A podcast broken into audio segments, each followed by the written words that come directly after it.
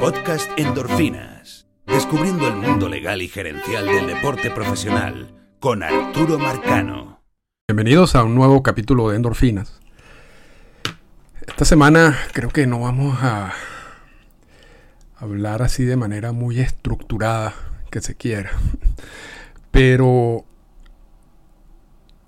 la filtración de hace un del día de ayer, estoy grabando esto el viernes 12 de noviembre a las 3 y 37 de la tarde, sobre la sustitución del arbitraje, del proceso de arbitraje salarial tal como lo conocemos,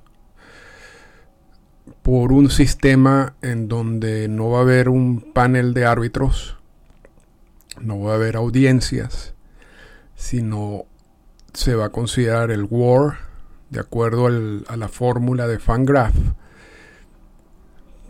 y se va a multiplicar por un monto para dar el valor del contrato o dar el número del contrato de ese jugador para ese año. Y ese es un tema muy interesante.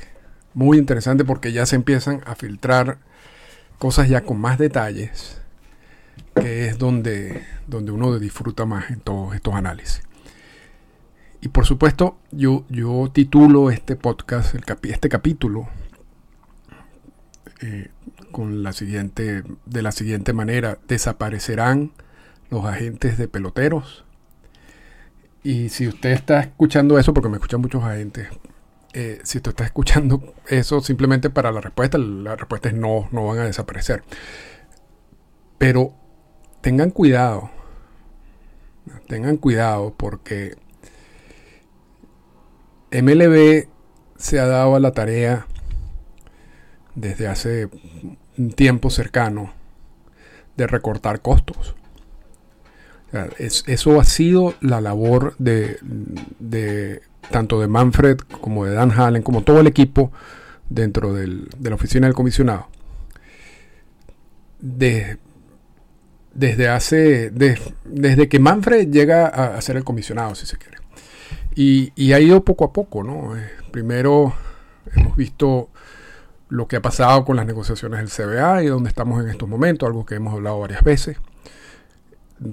También la relación que ha tenido MLB con ligas internacionales, con Japón, con Corea, con la Liga Mexicana, y qué ha pasado con esas relaciones. ¿Se acuerdan en Japón que cuando Masusaka y había una subasta y el equipo pagaba no sé cuántos millones de dólares, 30 millones de dólares, solamente para poder negociar con el, con el lanzador? Eso desapareció y fue sustituido por un sistema que está la, la remuneración del equipo japonés y del equipo coreano y de hecho y de los equipos de la Liga Mexicana de Béisbol está, depende de un porcentaje del contrato del que firme el jugador a nivel de grandes ligas. Se acabaron las subastas, se acabaron esa cantidad de dinero que, iban de, los equipos de grandes ligas a los equipos de otras ligas. Eh, también ya hablamos del, del, CBA, pero del CBA mm, quiero destacar lo que ha pasado con el draft de la regla 4, donde también había una cantidad de modificaciones y recortando los bonos y, las rondas y los gastos en general eh, por el draft de la regla 4. Y eso nos lleva también a la, firma de peloteros internacionales y hemos visto cómo ha evolucionado la, la, firma de peloteros internacionales en los últimos tres CBA, ¿no? cuatro. Desde un sistema donde era libre mercado absoluto, no habría ningún tipo de restricción a un sistema como el que tenemos hoy en día, con los topes duros, que es la primera vez, y lo hemos dicho mil veces, la primera vez en la historia de los CBA, de, las grandes ligas, en donde se incorpora un tope duro dentro del CBA. Esos son ejemplos de cómo MLB ha venido haciendo un trabajo excelente, si se quiere, y, hay que decirlo, de recortar costos. Uno de estos elementos que, está en el mercado y que los equipos de MLB nunca ven con buenos ojos son los agentes de pelotero. Porque el agente de pelotero tiene una gran responsabilidad de sacarle el mayor provecho económico a su cliente. Que el cliente pueda firmar el mejor contrato posible. Y es necesario en, todo este escenario de negociaciones de la MLB, porque esto es un mundo complejo, un mundo que tiene una cantidad de, detalles y los jugadores normalmente no están mm, no, no, solamente capacitados académicamente, pero tienen otro rol que jugar.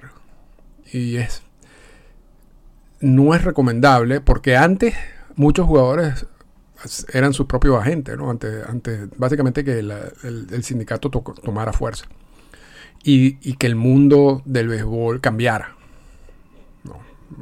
Antes de que apareciera la figura de agentes libres, los, equipos tenían pleno control sobre los jugadores durante toda su carrera. Entonces, realmente las negociaciones se hacían eran directamente entre los gerentes y los, y mismos jugadores. E, ese mundo cambió y, se ha convertido en un mundo muy complejo. Y es necesaria la ayuda de agentes. Ahora, sobre todo en nuestros países, muchos se llaman agentes de pelotero, muchas personas se llaman agentes de pelotero y no son agentes de pelotero. O sea, realmente eh, asumen funciones que no tienen nada que ver con las que serían las funciones reales de un verdadero agente de pelotero. O sea, si, si tú trabajas con un pelotero y tú le arreglas no sé, los taxes, los impuestos, le consigues un sitio donde vivir, le, lo ayudas en, los viajes, tú no eres un agente de pelotero, eso son otras labores. Esas son unas labores que muchos agentes de peloteros han incorporado dentro de su, portafolio de servicios, simplemente para facilitarle la vida a estos jugadores. Pero quien, quien hace exclusivamente ese tipo de trabajo no son agentes de peloteros son, tienen otros roles, sea, tienen otros nombres y, no, estoy diciendo que no, sea importante lo que hacen. Es importante lo que hacen, pero no son agentes de pelotero. Pero, agente pelotero es el agente certificado por el sindicato de peloteros. Y es el que negocia todo este tipo de, de negocia los contratos, negocia la relación laboral, o maneja la relación laboral del jugador con los equipos de grandes ligas. El resto es otra cosa. ¿Ok? Y no, estoy menospreciando lo otro, pero el resto es otra cosa. Porque yo sí sé que, es muy común decir yo soy agente pelotero y no lo es. Así como tampoco el agente pelotero no es abogado. Hay muchos agentes peloteros en Estados Unidos que son abogados pero no necesariamente un agente pelotero es el abogado. Y también, también se escucha con frecuencia decir, no, yo soy el abogado del pelotero, porque son agentes, pero realmente no son ni abogados ni agentes. Pero esto, esto es otra cosa. Esto, esta, esta descarga no, tiene mucho que ver con, con lo que quiero hablar. Lo que quiero hablar es lo siguiente. el sindicato pelea por los derechos de sus agremiados y es lo que estamos viendo ahorita. ¿Cuántos los años de servicio para ser agentes libres? Eh, cualquier otro tipo de beneficios relacionados con la relación laboral jugador-equipo. Los equipos, por supuesto, a través de la oficina del comisionado y del comisionado de grandes ligas, protegen, tratan de proteger sus propios intereses, que cuáles son sus propios intereses, generar la mayor cantidad de ingresos posible.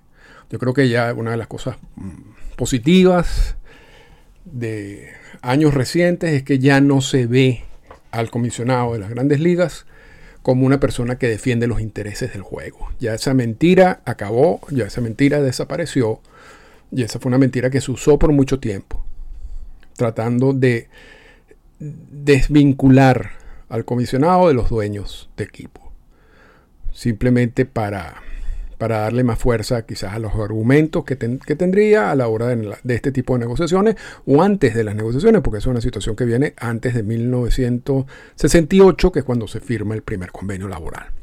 Entonces ya, eso, ya ese cuento se acabó.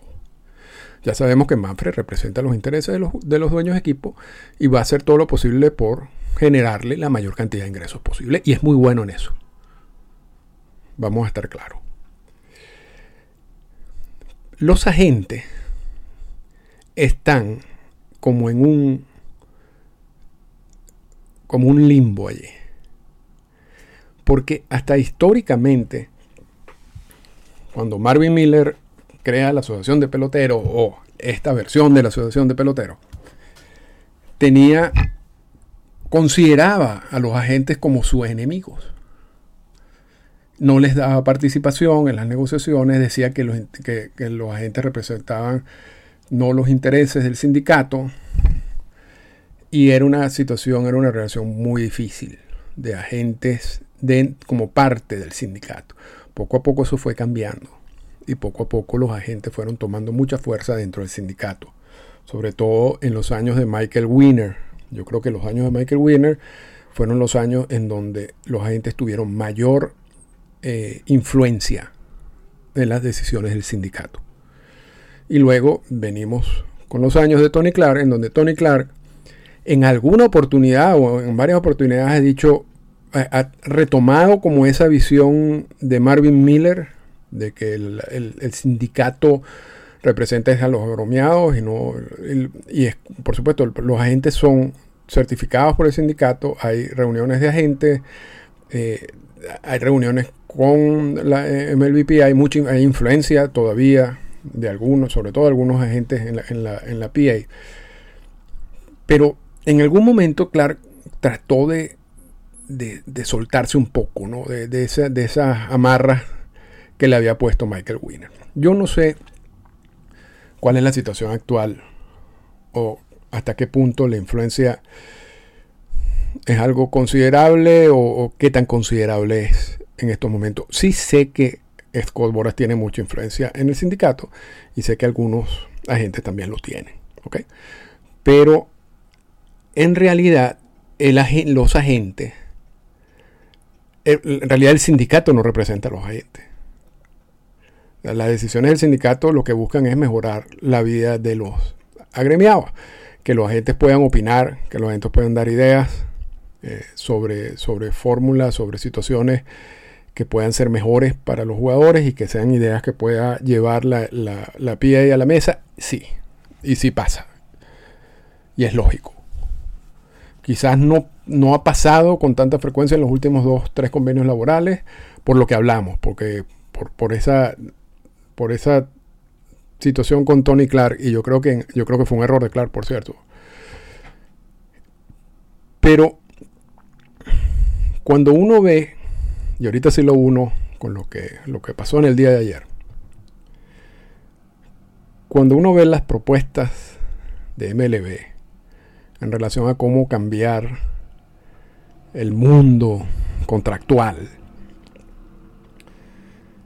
No me sorprende, no me sorprende que tenga también como objetivo eliminar o rebajar la importancia de los agentes. ¿Cómo lo haces? ¿Cómo lo haces? Una manera de hacerlo por supuesto, es eliminar un proceso complicado, costoso, en el cual los jugadores necesitan ayuda y en el cual hasta los mismos agentes necesitan ayuda, que es el proceso de arbitraje salarial. No solamente desde el punto de vista de los agentes, de los peloteros, también esto es un proceso costoso para los equipos, requieren inversión en, las presentaciones, y, en las audiencias y todo eso. Entonces, el, los el panel de árbitros, eh, eh, eh, esto es un, proceso bien complejo, en el cual se, se, gasta mucho dinero. Pero al mismo tiempo es un proceso. Recuerda que el arbitraje salarial, el, el jugador no, no, es libre, ¿no? El, el, jugador está, sigue estando bajo control del equipo. Aquí no, ahí no se ve la, el, valor real del jugador en el mercado como gente libre. Lo que se hace es un proceso comparativo para determinar el salario del jugador para esa temporada. Y eso fue idea de, Marvin Miller que decía, bueno, hay una etapa en donde el jugador va a recibir salario mínimo y hay una etapa donde el jugador va a ser eh, agente libre pero vamos a tratar de buscar esta etapa intermedia a través del proceso de arbitraje salarial, en donde ni el jugador tiene plena como libertad de, eh, en el mercado, como, si fuera un agente libre, ni el, ni el equipo tiene la posibilidad de, imponer un sueldo como el sueldo mínimo en los dos o tres primeros años de los jugadores, los dos o tres primeros años de control. Sino vamos a darle a una tercera persona, un árbitro, un panel de árbitros, la decisión de cuánto va a ganar ese jugador en esos, en esos tres años. Poniendo siempre como que la estructura formal que existe, contractual, que son los tres primeros años de servicio, en donde el jugador recibe salario mínimo, los segundos tres años de servicio, o sea, del año 4, 5 y 6, en los cuales el, jugador puede participar en los arbitrajes salariales, no necesariamente tiene que ir a arbitraje salarial, y luego de cumplirse este año de servicio el jugador es agente libre. Entonces, repito, la idea era los tres primeros años el equipo tiene toda la fuerza, pone, impone el salario mínimo. Los años 4, 5 y 6 el jugador tiene la posibilidad de ir a un árbitro que determine el sueldo en ese momento, para esos años. Y después del año 6 de servicio, el jugador es agente libre. Pero como el sistema es complicado, como el sistema es complejo, es necesaria la ayuda de los agentes. Entonces, los agentes que firman un jugador, y esto, yo creo que esto a muchas, muchos lo puede confundir, sobre todo lo que me están escuchando en Venezuela y en, República Dominicana, porque hay una función de agente que en esos países que va desde que el muchacho, el niño tiene 11, 12 años, porque son todo el proceso que lleva a la firma de esos jugadores internacionales cuando cumplen los 16 años. Y esos son agentes, aunque no estén certificados por la MLBPA, porque sí, sí participan en una negociación contractual particular. Pero sí son agentes de esa transacción. O sea, sí se pueden considerar agentes de pelotero si participan en esa transacción. Entonces, sobre todo en Venezuela y en República Dominicana, cuando uno habla de la función del agente, quizás se confundan porque estamos dirán, bueno, pero es que los agentes trabajan con esta gente de, con estos jugadores que tienen 11 o 12 años. No, no todos. Eso es una situación que pasa en nuestros países. Pero en Estados Unidos, donde, donde está la mayor cantidad de, jugadores, el agente no necesariamente entra en la pintura eh, tan rápido porque los jugadores van a las universidades en las universidades tienen unas restricciones. Tú no puedes ser agente de un pelotero en las universidades o contratar o, tener un cliente que juegue en una universidad, tú tienes que esperar que se gradúe o que esté disponible al draft y entonces hay una cantidad de reglas que tiene la NCAA en ese punto. Y luego de que, la de que el jugador firma a través del draft, de la regla 4, es donde la gente puede entrar a, representarlos, ¿no? Y no necesariamente muchos de esos jugadores de ligas menores tienen agentes porque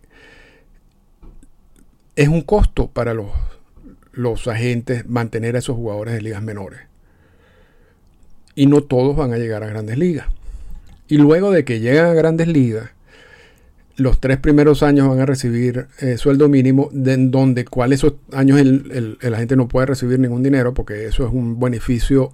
cuando tú, un jugador firma por un salario mínimo, eso no se lo consiguió a la gente, eso se lo consiguió el, sindicato a través del convenio laboral. Entonces, de eso, de allí no puede sacar comisión. Las comisiones empiezan ya a darse yo estoy, estoy hablando del mundo del béisbol, puede ser que, hagan otras cosas a nivel de mercadeo. En el mundo del béisbol ya con los procesos de arbitraje salarial y por supuesto en el proceso cuando el jugador es agente libre.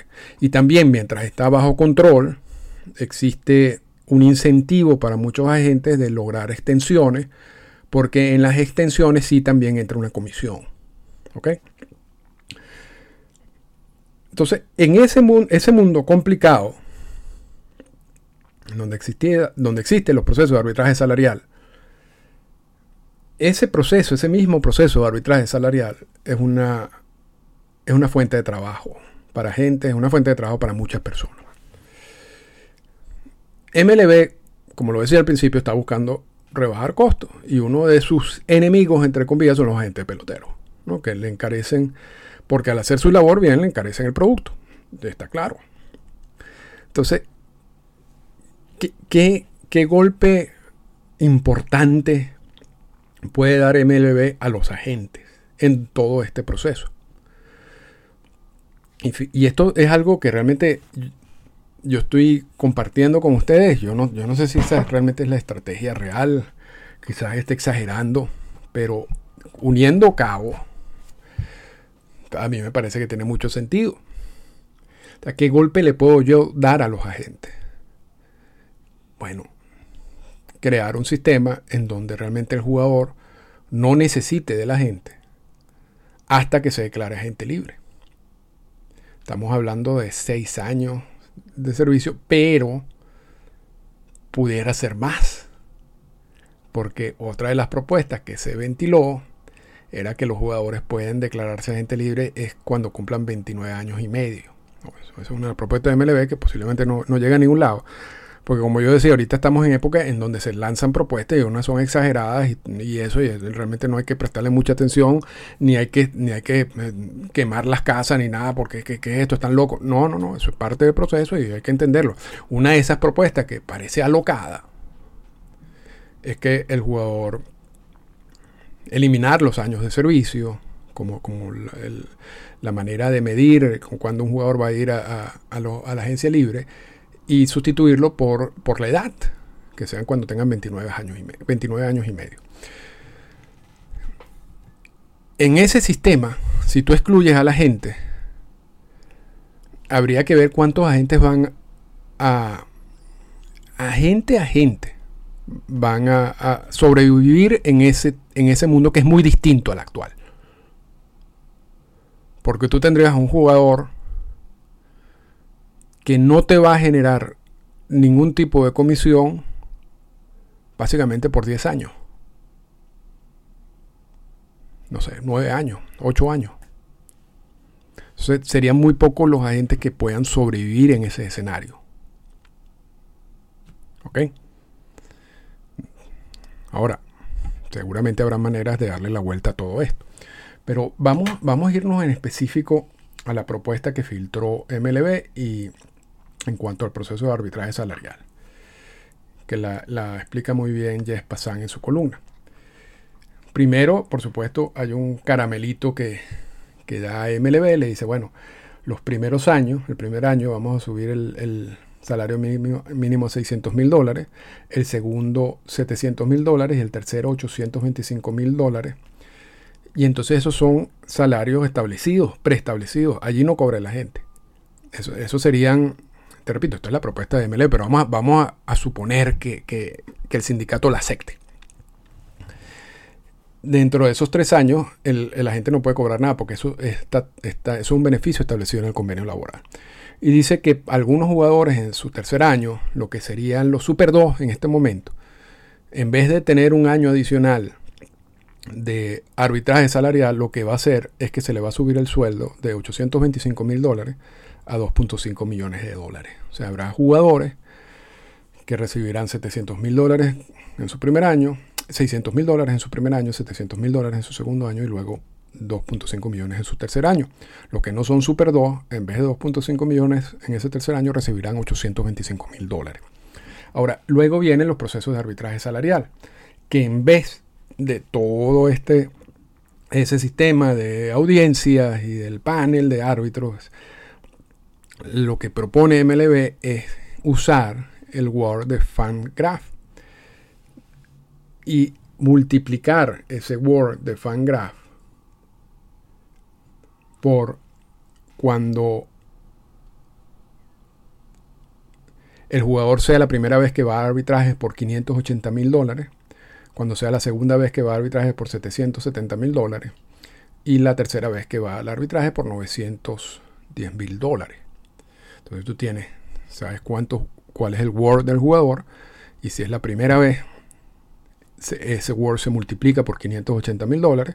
Si es la segunda vez, se multiplica por 770 mil dólares. Y si es la tercera vez, se multiplica por 910 mil dólares. Aquí pasan, dice algo que es interesante. Dice que la cifra que usa MLB en este ejemplo, en esta propuesta, es, es, bastante baja si tú la comparas a la manera como Fangraph calcula los salarios, porque Fangraph multiplica y, en la página uno, uno tiene esa opción de ver más o menos lo que sería el valor contractual de ese jugador para ese año, no, eh, de acuerdo al WAR, no de acuerdo a lo que dice su contrato. Y para ese cálculo, Fangraph lo multiplica por 8 millones. No por 500 mil, no por 600 mil, no por 700 mil, por 8 millones. Quizás algunos, y esto lo dice Pasan, algunos equipos ven en cada punto de Word un valor menor y se puede llevar a 6 millones, 8 millones o 6 millones.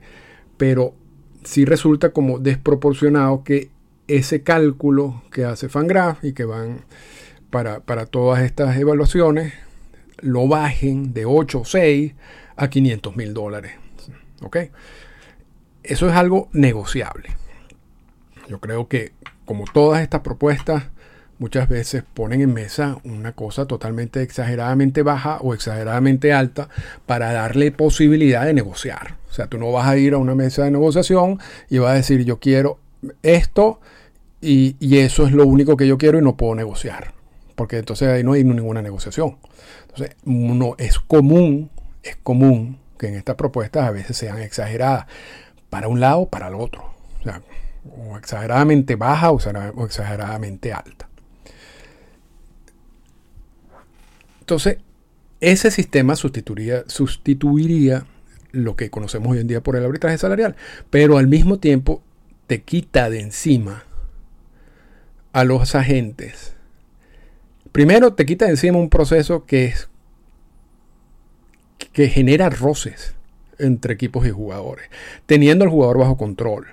Muchos jugadores salen de las audiencias molestos con los equipos por las cosas que dicen el equipo y, y los equipos a veces también salen molestos con las cosas que dice el jugador. En fin, o sea, realmente es un sistema y poco, poco amigable, si se quiere. ¿no?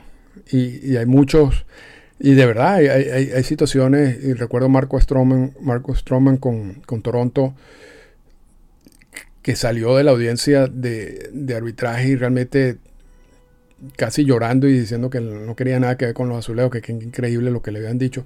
Y eso es algo normal en todos esos procesos. Entonces, te quitas encima eso, esa, esa, e, eso que pasa en cada una de esas audiencias. Pero también te quitas encima los agentes, ¿no? Porque el jugador, si firma, cuando firme al profesional, no tendrá necesidad de agente hasta que se convierta en agente libre. Porque los, el salario del año cuarto, quinto y sexto va a venir determinado por una fórmula. Quizás exista la posibilidad de, negociar una extensión y ahí entraría la gente. Pero empiezas ya a reducir como la carga de trabajo de los agentes. Y, y, al empezar a reducir la carga de trabajo de los agentes lo empiezas a excluir. Y tú empiezas a excluirlo y le quitas fuerza.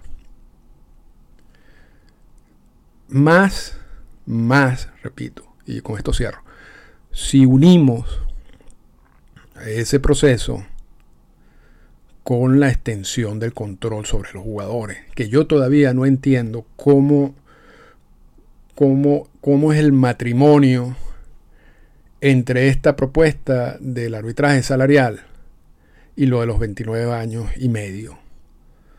Porque se, sigue esa otra propuesta en mesa. Porque si sigue esa otra propuesta en mesa, no estamos hablando de tres años de arbitraje salarial, estamos hablando de varios años de arbitraje salarial. Bajo la figura de esta fórmula y del Word. O no sigue, sino simplemente está sustituyendo el proceso de arbitraje salarial y manteniendo todo el resto del sistema igual. MLB dice que esta es una que va a haber más dinero para los jugadores. Algunos cálculos que han hecho algunos algunas personas que leí en el día de hoy dicen que, en algunos casos habrá más dinero, en otros casos no. Pero en fin, en fin, yo, yo lo único que quería compartir en el día de hoy es esta situación que estas propuestas pueden causar en la figura del agente pelotero.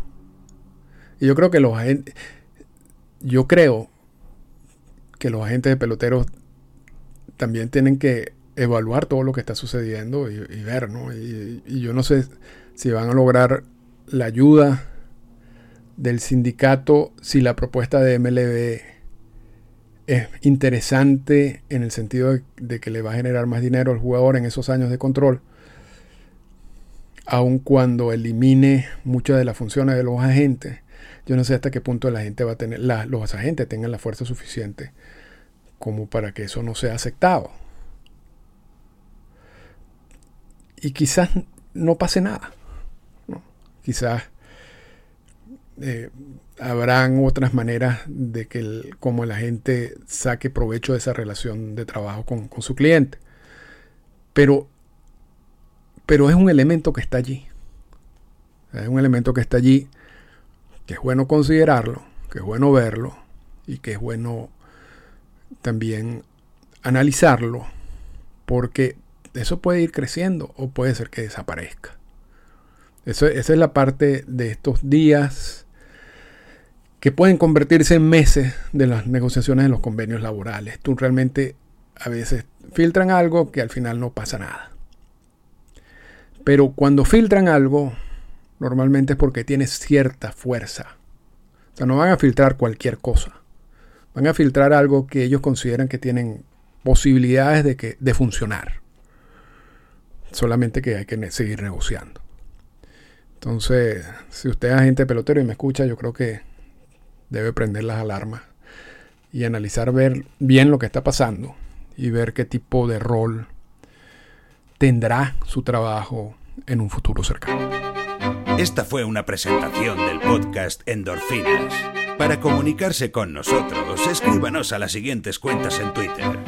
Arroba Arturo Marcano y arroba Endorfinas Radio.